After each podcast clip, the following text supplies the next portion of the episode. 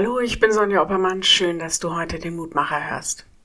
Wir haben das wahrscheinlich alle schon mal im Fernsehen gesehen, wenn sich die Erdkugel so dreht und man blickt im Grunde aus dem Weltall darauf und dann wird herangezoomt, immer näher, immer näher, bis auf irgendeinen kleinen Punkt auf dieser Erde. Aus großer Höhe, erst der Kontinent, dann das Land, die Region, die Stadt, vielleicht sogar einzelne Personen. Mir wird dann immer deutlich bewusst, dass ja nur ein winziger Teil in dieser unfassbar weiten und großen Welt. Du und ich. Wir sind nur zwei oder drei von fast acht Milliarden Menschen auf dieser kleinen Kugel im weiten Weltall. Unvorstellbar. Und du und ich sind Gott so wichtig, dass er uns Jesus schickt, um sich mit uns zu versöhnen. Genauso wie die trauernde Witwe in Südafrika und der verzweifelte Familienvater in den USA oder das Straßenkind in Indien. Ich könnte milliardenfach weitermachen. Jeder Mensch auf dieser Erde mit seinem, mit ihrem Schicksal, Biografie und auch mit den Sünden ist geliebt.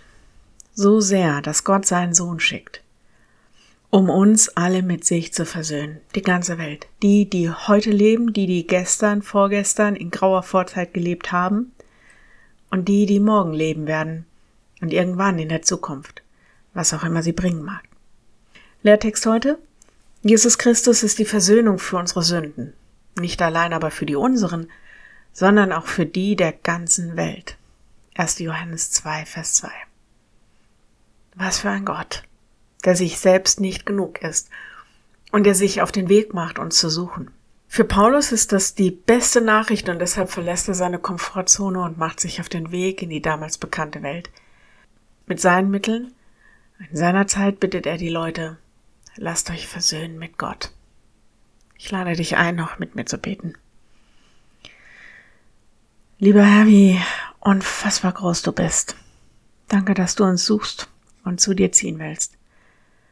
Bitte hilf uns gerade auch in dieser schwierigen Zeit zu sehen, wo es Not tut, dass wir umkehren, zu dir zurückkehren. Gib uns den Mut dafür. Schenk uns Weisheit in dem, was zu unserem Leben gehört deinen Willen zu leben. Herr, und weltweit sehen wir, wohin wir auch blicken, wie viel Schreckliches passiert, wie viel abgrundtief Böses passiert.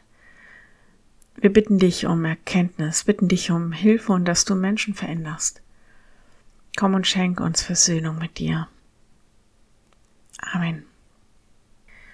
Morgen ein neuer Mutmacher. Bis dahin, bleib behütet. Tschüss.